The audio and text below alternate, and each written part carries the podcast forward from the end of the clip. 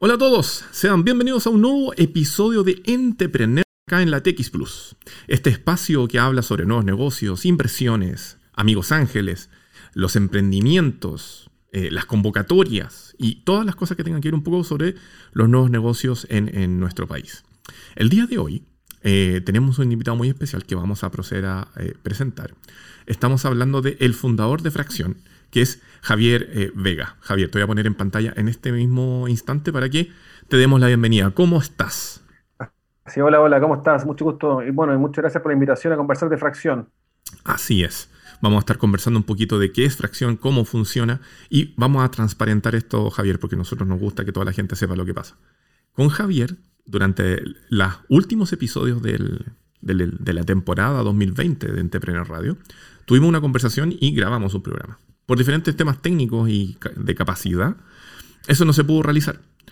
Así que ahora nos estamos poniendo al día. Javier ha seguido trabajando.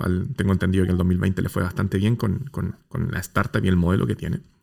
Y así que hoy día nos vamos a poner al día y les vamos a contar a ustedes qué es lo que hace Javier. Javier, que particularmente, voy a esbozarlo rápidamente, es una farmacia que, a la cual cualquier persona puede tener acceso y tiene menor costo, si no me equivoco, que las tradicionales. ¿Todo lo correcto? Así es. Así es. Bien, bien, buen resumen. Eso. Entonces, eso vamos a estar súper dedicados, sobre todo particularmente en el segundo bloque, porque ustedes saben que este show de noticias comienza precisamente hablando de noticias y donde Javier pasa a ser nuestro panelista inestable el día de hoy. Entonces, yo tengo seleccionadas dos, eh, dos noticias, Javier, que quiero que conversar contigo. La primera. A ver. La SECH, la Asociación eh, de Emprendedores de Chile, alertó del duro impacto eh, que van a tener en las pymes, eh, digamos, por todo lo que ha ocurrido. Esto algo, no es una canción nueva, pero es una canción del 2021. Y ellos dicen que para abordar la crisis del sector y sortear el impacto de las cuarentenas, que eh, estamos en ese proceso ahora, hay una, proponen una ley de insolvencia pro pyme y crear un fondo con el aporte del 1% de la eh, AFP. Comillas, dijeron desde el gremio. necesitamos una situación de excepción. Y de hecho dicen eh, de que, bueno, tras la declaración del gobierno de eh, el retroceso en, digamos, en el o volver al confinamiento por parte del gobierno, el presidente de la Asociación de Emprendedores de Chile, Marcos Rivas, eh, dice, sabemos que en beneficio para la salud de todos hay que llamar a la cuarentena. Pero es una situación difícil para miles de pymes que se vuelven a encontrar en cuarentena en sectores relevantes de las comunas de Santiago, Viña del Iquique, etc. Y que probablemente van a tener que limitar o cerrar sus negocios debido a esto. Em, el líder gremial también agregó de que no pueden estar más de un año sin demanda, porque hay muchas empresas que no han podido funcionar de buena manera. Y ante esto, eh, dice que no quieren seguir eh, arriesgando a las empresas a que eh, continúen estando en peligro de cierre. Finalmente plantean esta, una ley de insolvencia que tenga indicaciones que permita el reemprendimiento. Eh, como estamos en vivo, acaba de llegar mi hija. ¿Qué pasó, hija? Espérame un ratito. Em, ¿Qué opinas tú de todo esto, Javier? Efectivamente, necesitamos una nueva ley de insolvencia, necesitamos mayores, digamos, impulsos. ¿Dónde estamos ahí? A ver, bueno,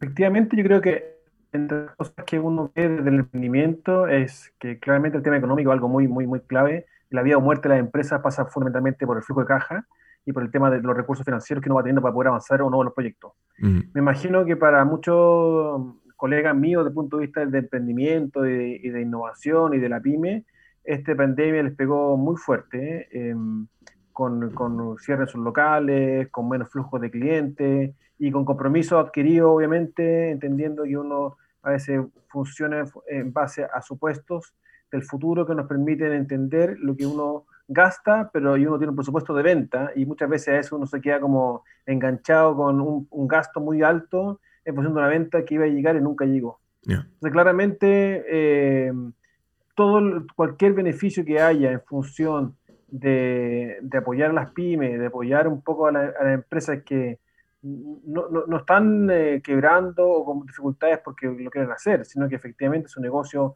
se vio claramente afectado, eh, bajó los ingresos, y en ese sentido cualquier eh, espacio, impulso o apoyo que haya desde el Estado para poder, o del mundo privado incluso también, eh, haya para poder generar capital de trabajo, para poder reengancharse con, los procesos de, reabrir, de reapertura. Ahora estamos todavía en, un espacio de que la comuna estamos volviendo a cuarentenarnos, entonces estamos volviendo a cerrarnos. Entonces, también efectivamente, para, quizás para muchas de ellas también el, desafío hacia adelante también sigue siendo complejo. Pero lo que menos queremos la pyme o los emprendimientos es que nos tiren la cadena.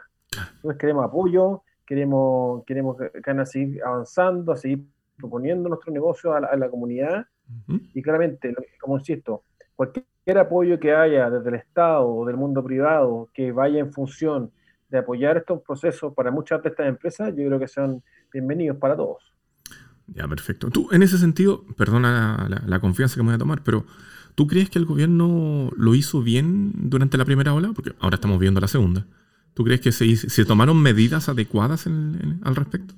A ver, entiendo que se hicieron las medidas, pero también entiendo de que no a todo les llegó. Entiendo que muchas veces la bajada a los bancos fue compleja, eh, o, muchas veces que finalmente cuando termina el producto financiero es en un banco que, se que te sigue midiendo como, como persona que necesita a veces, muchas veces, poner avales o poner eh, cosas de tu patrimonio personal para poder avalar eh, algunos créditos. Entonces, en ese sentido, siempre uno dice, se puede hacer hecho mejor, creo que se hicieron los esfuerzos, lo, importante es que hayan eh, renovaciones de estos esfuerzos, o sea, no quedarse pegado en que no se hizo nada, o que hizo poco, o que hizo mucho, sino que si efectivamente el entorno de, de, las personas que quieren recibir, o las empresas pymes, necesitan recibir estos recursos y no lo están eh, resolviendo o no lo están recibiendo, claramente hay algo por mejorar y creo que en ese sentido el, el Estado de Chile está abierto a, a, poder generar, uno ve la noticia sin entender mucho, pero hay FKP1, el FKP2, el FKPXL, mm. hay una serie de cosas que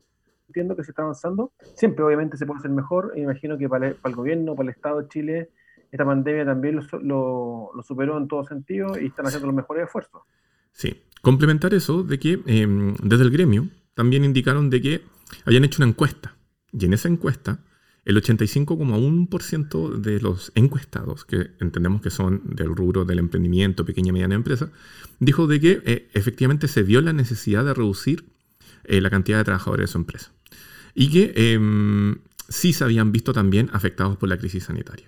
Entonces, esto lleva a que, eh, de acuerdo a los datos de la encuesta, el mayor riesgo percibido por los consultados es la falta de liquidez por baja venta, en un 77%, y dentro de las medidas económicas que más se habían acogido, estaba eh, el retiro de ahorros previsionales con un 42,5%, seguido del crédito COVID, eh, el FOGAPE, digamos, el 1, podríamos decir, con un 34,5%. Así que absolutamente alineado con lo que tú nos estabas diciendo, un poco los otros datos que estaban entregando por parte del, del gremio, digamos.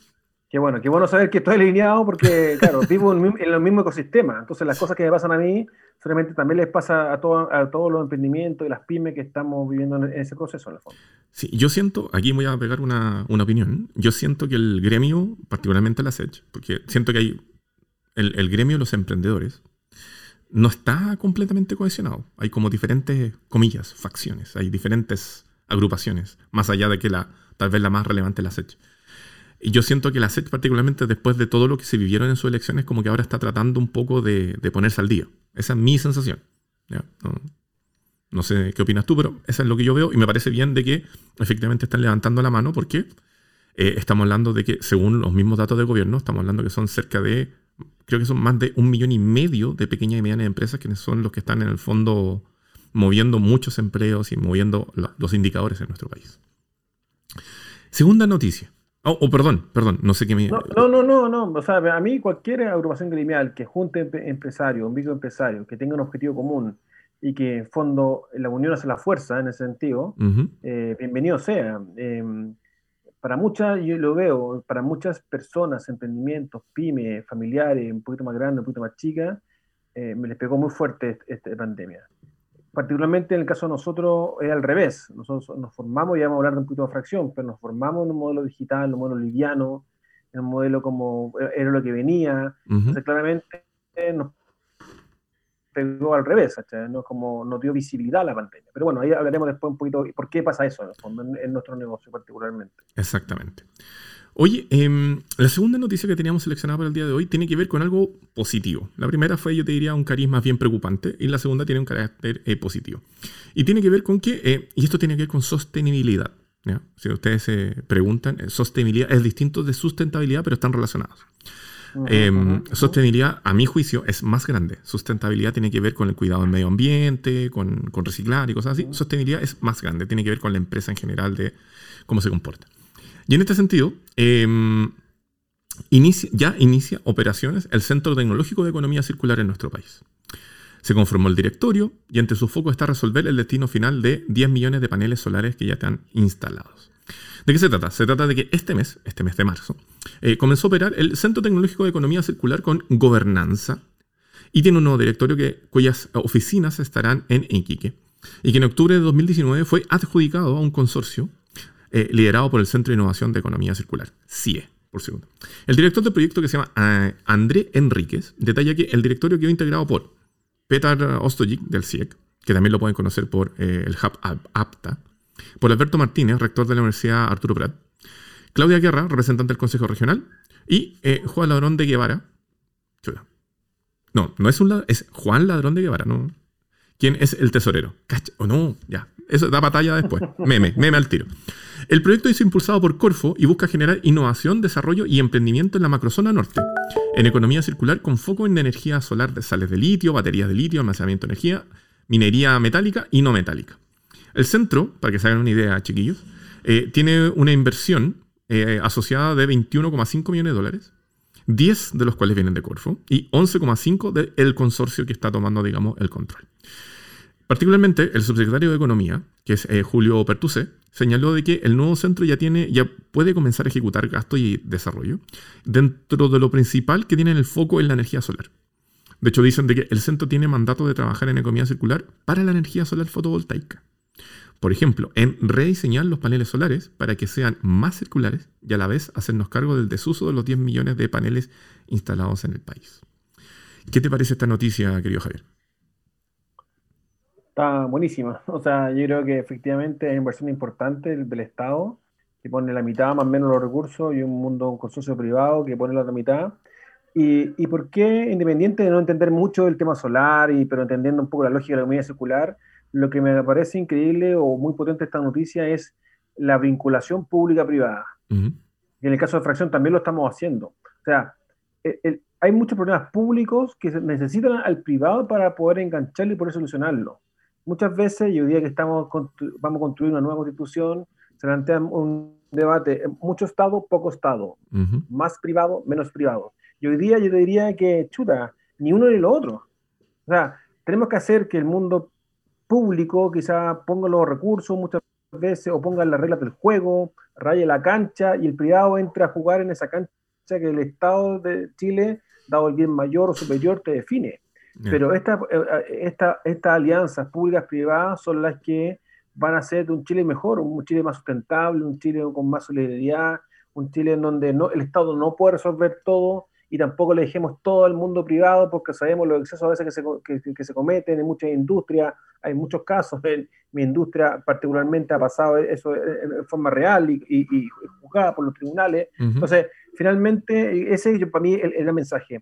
Se pueden hacer alianzas públicas privadas. Después, a, continuación, quizás en el segundo bloque, podemos comentarle cómo Fracción también hace estas alianzas públicas privadas para un beneficio de un bien común. Así es, así es. Eh, es importante el tema de la economía circular, ¿por qué? Porque precisamente se trata de eso, ¿no? De, que todo fluya de cierta manera, de que lo que se ocupa después se recupere de cierta manera para eh, que no sean recursos perdidos. Muy interesante, creo, la noticia. Creo que bueno que estemos de acuerdo tú y yo. Si no, aquí discutimos el tiro. Si no me avisas nomás. Eh, en este episodio está con nosotros Javier Vega, que es fundador de Fracción. Fracción conocido como una... Eh, una en vez que lo defina yo, vamos a dejar de que Javier lo defina. Javier, nuevamente bienvenido. ¿Y qué es Fracción? Hola, hola. Mira, Fracción es una farmacia digital que pretende y tiene como objetivo principal mejorar el acceso a medicamentos a las personas en Chile. Ya identificamos súper eh, estratégicamente el problema de acceso a medicamentos a las personas y definimos el problema del acceso en tres variables. Eh, primero la variable de precio, segundo la, variable eh, financiamiento y tercero la variable, eh, cobertura. Para nosotros, eso es importante, esa definición, porque ocupamos la tecnología o, ocupamos el e-commerce como una herramienta para lograr un, objetivo más grande o lograr un objetivo superior que es que la gente te mejore su acceso a medicamentos. Y, y nuestra farmacia digital pasa a ser el vehículo fundamentalmente, en gran parte, de cómo lo, hacemos, es una, una, realidad. Oye, déjame retroceder un poco en el tiempo y eh, ir al origen. ¿Cuándo fue que se les ocurrió, eh, o cuándo fue que se te ocurrió inventar fracción? Mira, esto fue hacia fines de 2018. Yo tengo una, una, pasada importante, primero por el mundo de retail, donde trabajé 12 años, mm. y luego un, un laboratorio farmacéutico chileno que se llama Laboratorio Pasteur. Eh, ese laboratorio, particularmente, tuve, tengo la, la, posibilidad, bueno, es de mi familia, mi familia, mi papá con su hermano, lo compré el año 1976, un laboratorio chileno regional que produce fundamentalmente casi todos sus medicamentos en Concepción. Y de ahí, de esa experiencia más de formación del mundo retail, eh, me tocó la posibilidad y la suerte y la fortuna de poder trabajar con la familia, como digo yo siempre, como ordenando el negocio familiar. en esa lógica, y ahí aprendí fundamentalmente, junto con la colaboración y todo el aprendizaje del mundo farmacéutico que me entregaron mi familia de primera fuente, la realidad de un mercado chileno que encontraba injusto, concentrado, con alto grado de aumento de, de, gasto bolsillo, y en ese sentido me propuse después de este cinco años que estuve en esta, en esta pasada por el laboratorio, salir del laboratorio, quizás salir de esta comodidad más de oficina, sueldos, cuando, cuando tú dices de que era un, mercado que no estaba, digamos, muy, muy, muy, muy, muy democratizado, que estamos hablando precisamente por el tema de la colusión de las farmacias, las grandes cadenas, de los altos valores por lo que cobran por los medicamentos, ¿de eso estamos hablando? O sea, estamos hablando efectivamente de un mercado altamente concentrado, en donde el 80% de la demanda de medicamentos en Chile lo tienen las tres grandes cadenas de farmacias, y hay poca oferta, obviamente hay un tema económico, no un tema de, particularmente de, lo, que hacemos nosotros desde, la lógica del mercado de farmacéutico. Es menos oferta, menos competencia, aumento de precios. Perfecto. Entonces, en ese sentido, había un espacio para, creemos nosotros, para hacer algo distinto y, romper este, esquema. ¿Y cómo se plantearon em, el, el, competir, digamos, porque esto parece David versus Goliat? Entonces, desde el principio pensaron en una, en una farmacia digital, desde el principio pensaron en un modelo liviano, como tú en, algún momento dijiste. ¿Cómo, ¿Cómo, fue que se plantearon ese, ok, seamos una farmacia y vamos a competir? Sí, mira, primero te diría que la, la para ser justo con un poquito la historia, la corta historia de fracción, partimos con el fraccionamiento y de ahí nuestro nombre es fracción. En donde el cliente en, en fracción particularmente .cl puede comprar medicamentos fraccionados que era una ley que estaba aprobada en el año 2014 y ninguna farmacia en Chile la había tomado porque quedó como voluntario. Entonces dijimos, bueno, acá hay una ley que quedó en el papel, que casi nadie la tomó, y que lo que busca justamente es que la gente compre lo justo y pague lo justo. Entonces, en esa línea había un insight muy relevante de poder hacer eso con mucha fuerza. Nunca fueron a hacer comparaciones, pero esto sería como decir que fracciones como al gramo, pero de la medicina, ¿no? Bueno, exactamente. De, ahí donde yo veo esta oportunidad de fraccionar, yo voy a buscar, la primera persona que yo voy a buscar para armar este proyecto es José Manuel Moller, que es justamente el creador y fundador de Algramo. Okay. Y le dije, José, Manuel, nosotros no nos conocemos, tenemos historias distintas, generaciones muy distintas, y te invito a que hay una ley que permite el fraccionamiento y te invito a que hagamos Algramo de los medicamentos. Perfecto. Y ahí toma la, toma la fuerza o toma el primer insight esta idea de poder armar una farmacia después de, entender el sistema de fraccionamiento, nos dimos cuenta que había que tener una farmacia. Entonces, durante dos años montamos esto en una farmacia en Gran Avenida. Prestada para validar el modelo, que es otra de las cosas interesantes y, si se puede generar algún grado de aprendizaje y poder compartir esta experiencia, es que siempre ojalá partir de liviano, lo más liviano posible, lo más colaborativamente posible que nos permitiera en el fondo validar que efectivamente lo que estamos haciendo funcionaba para después ir creciendo como lo que ha pasado en los últimos años. Oye, para quienes nos estén viendo, eh, por si acaso, mientras estamos conversando con Javier, para quienes nos ven, estamos revisando en paralelo eh, el sitio web de Fracción, que es www.fracción.cl. Hemos ido pasando por, de a poco por cada una de las pestañas. Partimos primero por Home, después nos fuimos a cómo funciona y ahora justo estábamos haciendo un scroll down de eh, la parte de medicamentos. Pero quiero volver a la parte de cómo funciona y quiero preguntarte algo, Javier, porque dice, ¿cómo funciona Fracción? Dice, queremos que sea lo más simple posible la compra de tu medicamento. Te invitamos a conocer cómo funciona nuestra farmacia para hacerte la vida más fácil. Entonces dice, uno, busca tu medicamento. Y ahí pueden ser originales bioequivalentes. Y la condición de venta luego de eso puede ser en tres iconos, dice, dice receta médica, receta retenida o sin receta. Para luego pasar a la parte del fraccionamiento. Ayúdanos aquí un poco. ¿Cómo eh, se lo explicamos esto en simple a las personas? A ver, primero, eh, eh, para explicarlo súper simple, que las personas que nos están viendo, nos están escuchando, es que Fracción es una farmacia como cualquier otra. Pero la única particularidad, o muchas particularidades, pero una principal es que yo solamente vendo medicamentos o en el mundo de la salud. Medicamentos, suplemento alimenticio, pero ahí estoy. Yo no vendo ni chocolate, ni, ni bebida, ni regalos para la Navidad. Esa es una farmacia que lo que hace es que quiere encontrar el problema real, quiere solucionarlo a través de la venta del mundo de la salud y principalmente medicamentos. Okay. Y esos tienen que ser vendidos, que eso es un tema importante. Muchos de los medicamentos que nosotros tomamos día a día deberían ser expendidos o deberían ser vendidos con una receta médica. Okay. Y que muchas veces uno va y verbalmente le dice a una persona de la, dependiente de la farmacia, ojo, grande, chica y mediana, quiero el Eutirox. Y el Eutirox dice, ah, sí, ¿cuántas quiere? Quiero dos cajas. Perfecto, ahí está, tanto el valor, paga y se va. Ese medicamento, particularmente en fracción, es, tiene que ser vendido con receta médica. Y no porque yo lo pida, porque, sino que es justamente la autoridad sanitaria la que me pone la condición de venta.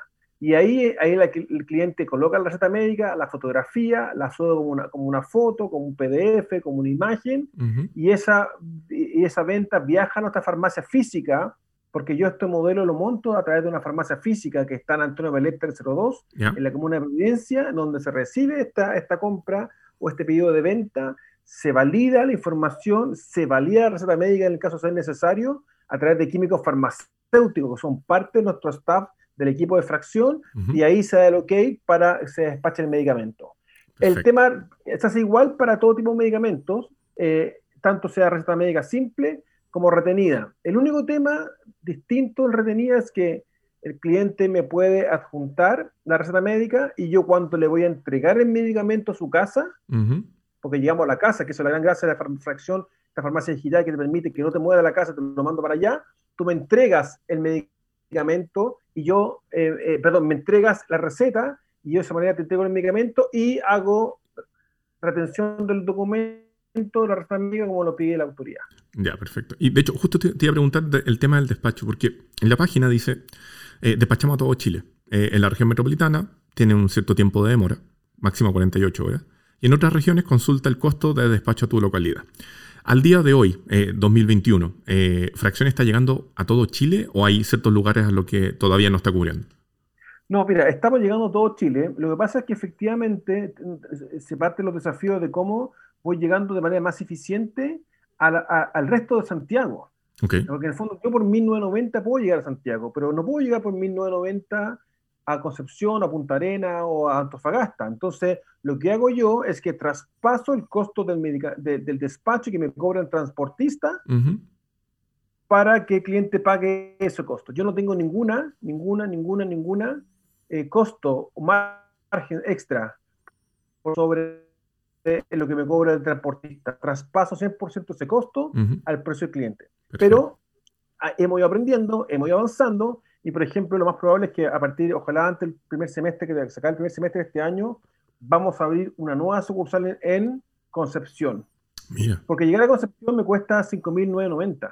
Entonces, obviamente no compito. Quizás todo el ahorro que me genero por, por, mi negociación o por tener un portafolio de productos en Avaz, que aquel le compramos el Estado de Chile, que vendemos muy, muy barato, se quiebra cuando hay que pagar adicionalmente los 6.000 o 5.990.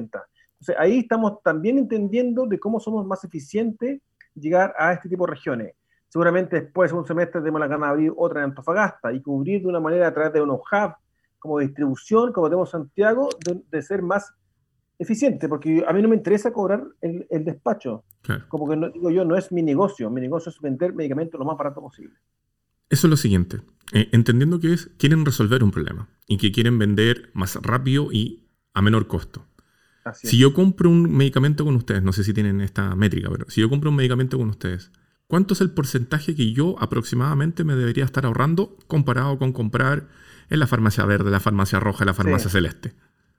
Mira, nosotros en promedio tenemos, si tú tomas todo el portafolio de fracción y lo comparas con, con los grandes actores del mercado, estamos entre un 10 y un 15% más barato. ¿Y por qué? Por, dos razones. Primero, porque ellos son muy, muy grandes desde el punto de vista de la estructura, donde arriendan. Eh, tú quieres comprar una pastilla de, de, una cajita de un medicamento y te montan una tremenda tienda para venderte eso. El tema de medicamento compite y comparte espacio con el tema de consumo. Entonces, claramente, te montan una tremenda estructura para venderte un grupo de medicamentos. Yo, al contrario de ser digital, te monto algo muy liviano, muy chico, muy eficiente, sin grandes eh, locaciones, una pura locación contra 500, contra 600. Entonces, finalmente, dado mi modelo, puedo ser más barato. Y por eso, inicialmente, yo estoy en ese porcentaje de descuento. Es el primer ejercicio súper claro y súper transparente. El segundo tiene que ver con el fraccionamiento. Cuando un médico te prescribe 7 unidades de algo y todos te venden una caja de 30, el ahorro es infinito, 60, 70, 80% de ahorro, porque va a comprar 7 unidades versus 30. Que aparte de sobre, sobre, sobrepagar, hay algo que va a quedar en la casa, te puede automedicar, etc. Y lo tercero, que es súper importante hoy día en, este, en, este, en esta posibilidad de, poder comprar el Estado de Chile vía la ley Senabas. La ley Senabas me, me, permite comprar una serie de medicamentos, aproximadamente 100 SKU, a un precio muy barato porque le compro al Estado de Chile y aprovecho el poder de compra que tiene el Estado para poder comprar barato y vender barato, porque además ellos me fijan el precio máximo de venta.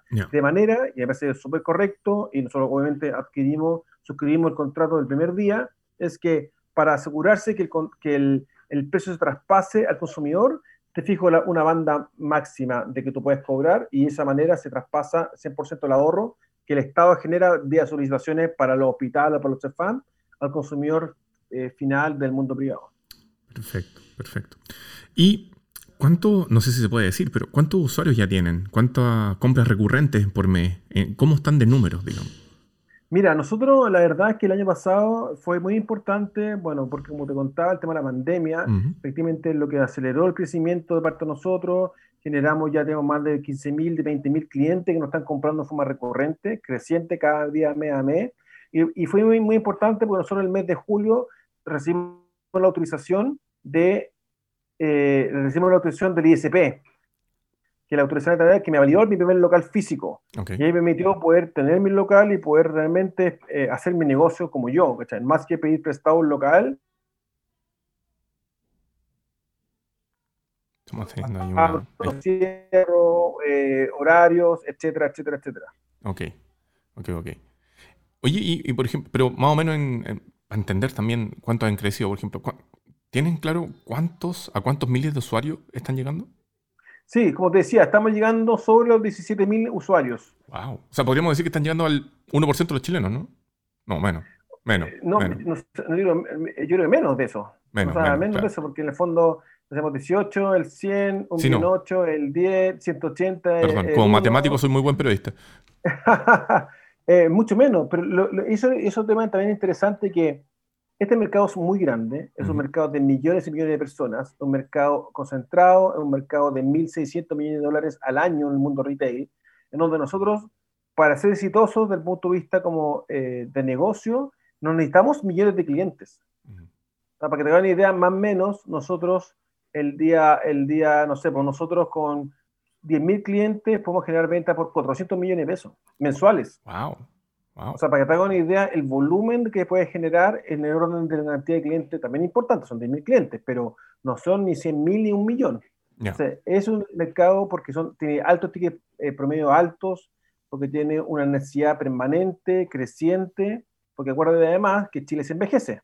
Entonces, esta demanda de medicamentos no va a cambiar la demanda creciente, sino lo que va a pasar es que va a seguir creciendo y creciendo y creciendo, y, por eso nosotros nos implementamos nuestra lógica distinta, colaborativa e innovadora, para justamente, entendiendo que un mercado cada vez más grande, va a, va a necesitar, va, a requerir de, de, solucionar mucho más necesidades. Y de esa lógica armamos fracción con esta lógica de hacer algo distinto. Ok. Y delante mencionaste de que tienen planificado abrir eh, una sucursal física en Concepción. Eso ya es una expansión, digamos, porque significa otro lugar donde acumular, guardar, bajar probablemente los costos para la zona sur. ¿Qué eh, en ese sentido, ¿cuál es el siguiente paso del crecimiento? ¿También es para la zona norte? ¿Qué, qué se viene? Mira, te diría que el siguiente paso tiene que ver con las instalaciones de almacenes farmacéuticos. ¿Ya? En comunas que no tienen farmacia. Y ahí te contaba inicialmente un poco el tema de la estrategia que tiene Fracción y que ocupa, y que ocupa la tecnología como un vehículo para resolver un problema mucho más grande. Entonces, hoy día, en el cargo, en el problema de acceso a medicamentos, igual, o sea, slash cobertura, el dato es el siguiente: hay 59 comunas en Chile hoy que no tienen farmacias, afectando directamente a más de 350.000 personas. Okay. ¿Cuáles son las características de estas comunas? Son comunas más pequeñas, 5.000, 6.000 habitantes, eh, son comunas más son rurales, que están un poquito lejos de la grande urbe, y son comunas más pobres. Según la CACEN, uno cada tres personas en estas comunas está bajo el índice de la pobreza. en esa lógica, obviamente ninguna farmacia tradicional se va, se va, se va, a, va a llegar. Entonces, ¿qué estamos haciendo nosotros? Estamos implementando almacenes farmacéuticos, que es una figura un poquito más liviana, más eficiente, que se puede instalar, dado que el Código Civil lo permite, en estas comunas de escasos recursos, comunas más abandonadas, y de, una manera de instalar, estamos, por ejemplo, ayer me tocó la posibilidad de ir a abrir en Marcha Blanca, ya estamos funcionando la primera, que es Pichuquén. Ya. Pichuquén es una zona que no tiene farmacias y esta solución obviamente llega a, a, a, trabajar en necesidades reales de las personas en el día a día. Y en ese sentido, eh, es un container que yo instalo un local farmacéutico que puede vender solamente una parte de los medicamentos que vende una farmacia tradicional y ahí todo lo que es con receta médica lo hago vía farmacia digital. Entonces, es un modelo más híbrido que me permite poder vender productos OTC eh, para el dolor de cabeza, para el resfrío, ahí mismo, presencialmente, y todo el resto vía la farmacia digital. O sea, finalmente, en este modelo híbrido le estamos llevando una farmacia a, a esta comuna que no ha tenido nunca una farmacia. El, mes de abril, mayo abrir Sierra Gorda, que está en el norte, a una hora de Calama. Tenemos también una invitación a ir a Cochamó, que a Puerto Montt. Eh, te diría que ese es nuestro gran paso para seguir cumpliendo nuestro objetivo, que es mejorar el acceso a las personas en Chile. Mientras tú hablabas lo último, eh, estábamos mostrando a quienes pueden ver, digamos, esta transmisión, eh, el sitio web y em, me llama la atención y está súper bueno. En, en, la parte superior de la página, chiquillos, para quienes no puedan ver, hay un slider eh, es decir, van pasando imágenes. Y en esas imágenes eh, hay diferentes tipos de informaciones que entrega la página de fracción. Primero está el tema de que precisamente los medicamentos a todo Chile.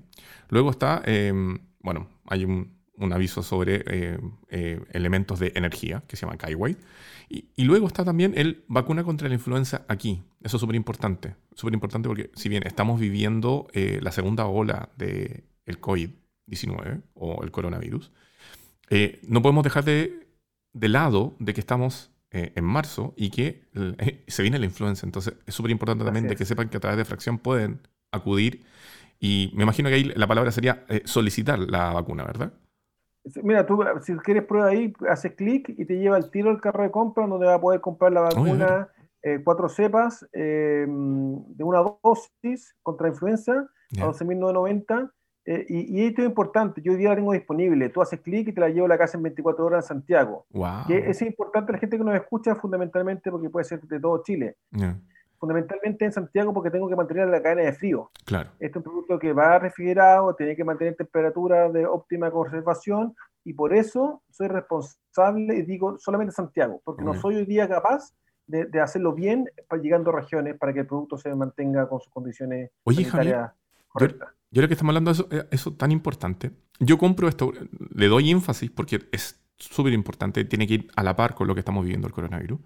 Yo compro esta vacuna, llega a mi casa manteniendo la cadena de frío y yo me la puedo autoministrar. O sea, en general, yo, yo, diría que en general lo que se hace es que uno contacta a una enfermera, una TENS, a alguien que tenga esa capacidad de, o, o ese know-how de colocar vacuna entendiendo que parece que es simple, pero yo no me atrevería a colocar una vacuna, yo digo que partiría todos pasteles en el fondo. Y hay, y hay, profesionales de la salud que pueden ir a tu casa o pueden eh, hacerte la inoculación de esta vacuna contra la influenza. Perfecto. Maestro, pasemos todos los datos. Sitio web, redes sociales, forma de contacto, etcétera. Perfecto. Bueno, lo invito a todos a, a fracción.cl. Es, una, un e-commerce de venta de medicamentos en donde nosotros tenemos objetivo principal de mejorar el accesimiento de las personas. También lo invitamos a que nos sigan en todas nuestras redes sociales con el arroba Fracción Chile, tanto en Facebook, en Instagram, en Twitter, donde estamos comunicando periódicamente. Somos, somos, una marca, una empresa, un emprendimiento que comunica mucho lo que hace, para que nos sigan, vean las novedades, vean las cosas que estamos desarrollando. Vean, por ejemplo, ayer que subimos esta apertura de Bichuquén, que si bien quizá alguien que nos escucha no vive allá, pero claramente entiende que hay empresas que están buscando hacer cosas distintas no solamente en la rentabilidad económica para poder generar un gran negocio, sino que estamos también pensando en hacer, eh, eh, haciendo cargo de realidades que quedaron instaladas durante muchos años. Y nada, y invitarlos a que nos prueben, a que conozcan nuestra farmacia digital, que comparen también los precios. Al ser digital, tú puedes comparar libremente, sin presiones, puedes comprar con recetas, sin recetas, equivalentes genéricos, yo poner uno sobre otro y libremente, sin intermediación, vas a poder comprar el medicamento que puedes comprar o que quieres comprar. Esa es la invitación. Perfecto, maravilloso. Por eso se merece un nuevo aplauso, damas y caballeros, lo que está haciendo Fracción, eh, esta revolución en el mundo de la medicina. Eh, dijimos delante que era eh, al gramo en el mundo de la medicina. A mí, cuando dijiste el tema de los costos asociados, el Amazon de, de los remedios. Exactamente. Así que hay varias analogías interesantes. Javier, muchas, muchas gracias por haber estado acá en Entrepreneur, esta edición 2021 a través de TX Plus. Eh, esperamos saber más de ti en, los siguientes meses. Ojalá sigan creciendo. Está muy interesante. Y nada, la mejor de las suertes y nuevamente, gracias por haber estado acá conversando sobre fracción. Te pasaste, muchas gracias por la invitación y bueno, como, como siempre acá está un servidor para que poder seguir contando las cosas que estamos haciendo para cambiar el mercado de los medicamentos en Chile. Así que, bueno, muchas gracias y nos estamos viendo la próxima. Y ha llegado el momento de la tecnología, damas y caballeros.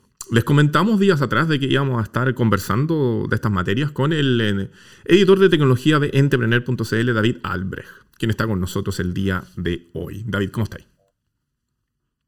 Hola Rodrigo, ¿cómo estás? Hola a todos por allá, los entrepreneurs. Así es, ya vamos a estar ya, ya, este, ya segunda, ya vamos avanzando en, el, trabajo Tech Vent Entrepreneur. Y a diferencia del review que hicimos la semana pasada del Razer 5G, vamos a ir con un par de comentar un poco noticias de la semana, algunas más terrenales, otras un poco más misteriosas, sobre todo lo que tiene que ver con un gadget que está presentando una marca importante, pero vamos a dejarla para el final. Eh, me imagino que has escuchado hablar de Among Us, ¿no? Desde los niños de 6 años para arriba. Among Us. El juego que hace que los amigos dejen de ser amigos. Exacto, un juego que, que explotó mi hija, tiene 6 años y un día la vi jugando el juego y dije, ¿qué estás haciendo eso? Jugaba muy entretenido. En fin, este juego que explotó hace. Bueno, el juego es del 2018, ya. es del año pasado, y yo creo que eh, en rigor la mayoría de los jugadores solo han visto siempre la nave que todos conocen, la nave espacial.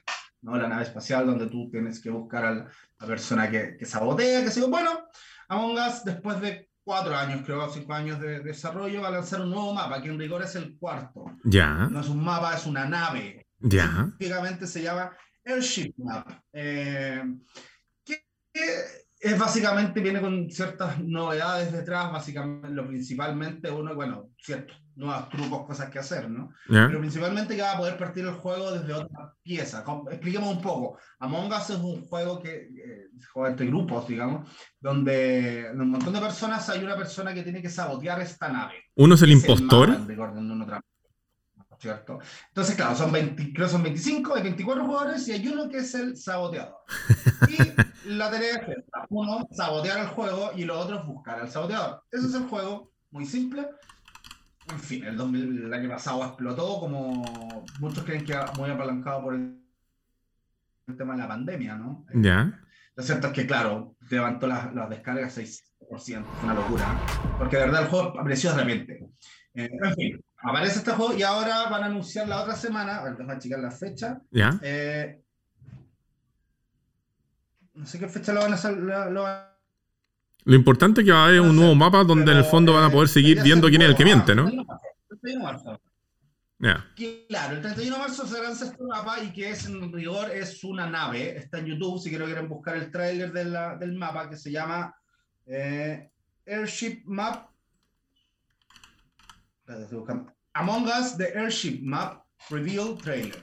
Y donde muestran esta nave y te muestran nuevas piezas y escaleras. Básicamente te muestran más niveles. Es mucho más grande, el más grande de lo que han tenido hasta ahora. Ya y refleja un poco el, el, foco de la empresa. Ellos habían querido lanzar, de hecho, el año pasado, cuando el juego explotó, eh, estaban decidiendo si hacían un Among, Among Us 2 o mejoraban lo que tenían, ¿no? Y ellos decidieron aprovechar el momentum. Ahí estamos viendo en la pantalla la enorme nave, es mucho más grande que la, la nave espacial. En este caso es un Airship. Em, bueno, y ellos decidieron efectivamente no lanzar una versión nueva del juego, sino eh, mejorar el que tenían. Y este es como de alguna forma un resultado, más allá de, los, de los desarrollos que han salido en el último año. En este caso uno podría decir que este es como el producto de todo este trabajo eh, y que a partir del 31 los fanáticos del este juego van a poder descargarlo y disfrutarlo, ¿no? Y pelear, como dices tú, el juego de... Eh, es como el otro que también explotó el año pasado, el Fall, Fall Guys. ¿Ya? Que también era como de pelea y dejarle un poco la escoba. Fueron dos juegos que, claro, que como que aprovecharon este, este, este de la pandemia para subir sus cifras. En fin, fue muy sorprendente lo que ocurrió en estos dos juegos y nada. Si lo ven, ya saben, tienen novedades al menos el 31. Claro. Dicen por ahí que la monga sirve precisamente para eh, sacar lo peor que uno lleva adentro. No sé, a mí me Yo no lo juego, pero me han contado eso. Yo no lo juego, hacen eso en general. Eh, yo he peleado con gente por juego y, y sí, es ridículo, pero de eso se trata finalmente, ¿no? Yo creo que es entretenido agarrarse como un poco con, con los amigos y, y ventear. Esa yo, yo soy más, más fan de agarrarme a combos con el Mortal Kombat que estar escribiendo él el impostor, pero, pero por algo es tan famoso porque probablemente yo debo estar súper equivocado. Claro. ¿Cómo, cómo? Yo debo estar súper equivocado. Por algo es tan famoso el juego. Mucha gente le gusta. Sí, seguro, sí, a la gente le encanta. Así como te digo, toda la edad del juego que, aparentemente es simple. Yo lo he jugado un par de veces. Eh, es entretenido y bueno, los números están ahí, no sin yo voy a decir si el juego es bueno o malo.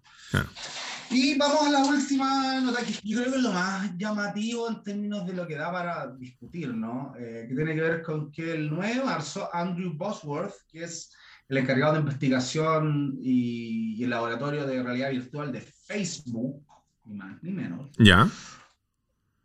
Habló de un gadget que se iba a utilizar en algún momento, dentro de los próximos 10 años. Días después lanzó un blog donde se muestran los planes para los próximos 10 años de Facebook y que incluye una imagen de un dispositivo, un wearable nuevamente, que es como un iPod en la muñeca, ¿no? No sé si te acuerdas de estas manos que jugaba y era como un teclado, que sea así. Sí. Era como eso, pero chiquitito. Como realidad virtual, digamos.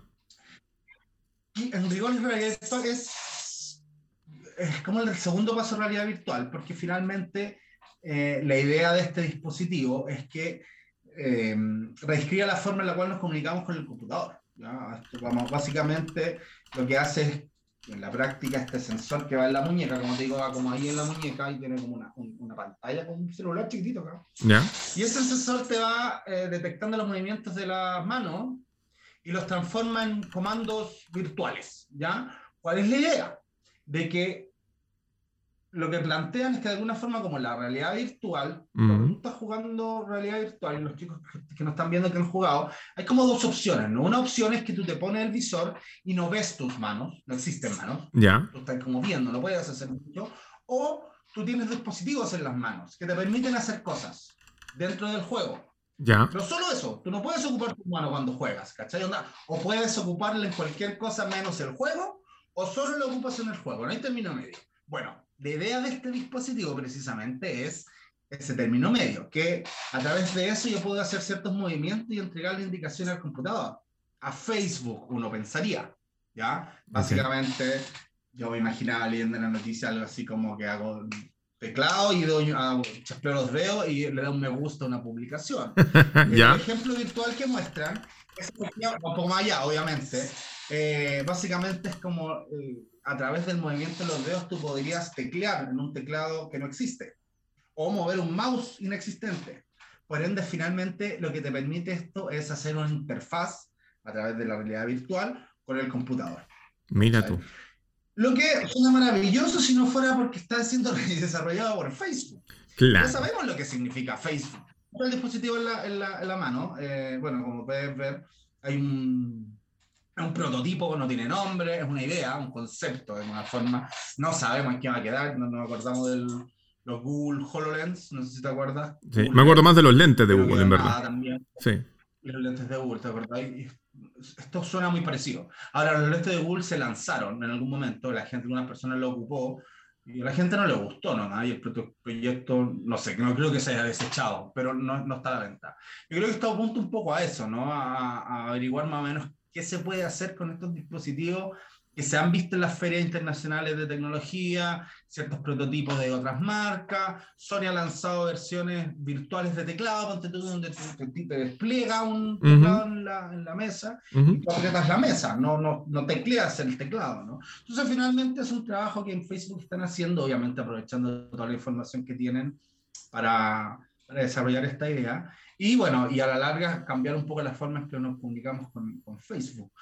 Eh, yo creo que uno conoce a Facebook de tal forma y ve estos dispositivos y yo creo que ahí hay un espacio enorme que nosotros no sabemos qué es lo que están desarrollando en Facebook con respecto a cómo hacer la plataforma en el futuro. Estos locos cambian la, cada la semana, van mostrando cosas nuevas, ¿no? Entonces, es interesante ver bien cómo podría utilizarse esto y cómo Facebook podría mal utilizarlo porque ya sabemos los problemas que ha tenido Facebook con respecto a cómo utilizar nuestra información. Sobre todo si la idea, de hecho lo plantean, la idea es que yo si el sensor yo lo tengo acá, yo incluso podría hacer, hacer que estoy moviendo, si pensar en mover el dedo, y el sensor ya va a saber que lo voy a mover, por ende ya va a saber lo que tengo que hacer. Uh -huh. O sea, a lo mejor yo ni siquiera tengo que mover completamente el dedo para hacer las cosas. Y eso es... Eh, en corto es como ver el futuro, ¿no? Y qué es lo que está haciendo Facebook ahora cuando uno, la típica, que uno busca algo y te aparecen los avisos publicitarios. Esta es como la extrapolación de eso un poco. Vamos a ver qué pasa con esto y, y nada, como te digo, son proyectos de a 10 años, las ideas son interesantes, pero yo creo que la mezcla de VR y Facebook es como lo que hace como un choque de alguna forma. No es un departamento que uno pensaría que Facebook está desarrollando, pero sí están trabajando y tienen cosas interesantes ahí en la cocina. Vamos a estar haciendo seguimiento entonces, te vamos a ir preguntando más adelante las siguientes eh, participaciones de, de, ti como experto en tecnología acá en Entrepreneur, porque nos está pillando el tiempo, entonces tenemos que empezar a despedir el segmento. Como siempre. Sí. Muy interesante todo, maestro. Sí, el tiempo, siempre llega. Sí.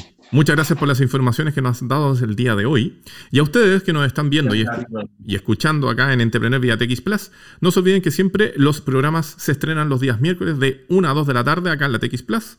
Y luego, los días eh, sucesivos, se comienza a eh, presentar este contenido en entrepreneur.cl y sus sitios asociados, digamos, canal de YouTube, eh, Facebook, en Spotify y en Apple Podcast. Dicho eso, David, nuevamente muchas gracias por haber estado con nosotros en este episodio del día de hoy y nos vemos la próxima semana. Estamos bien, cuídate.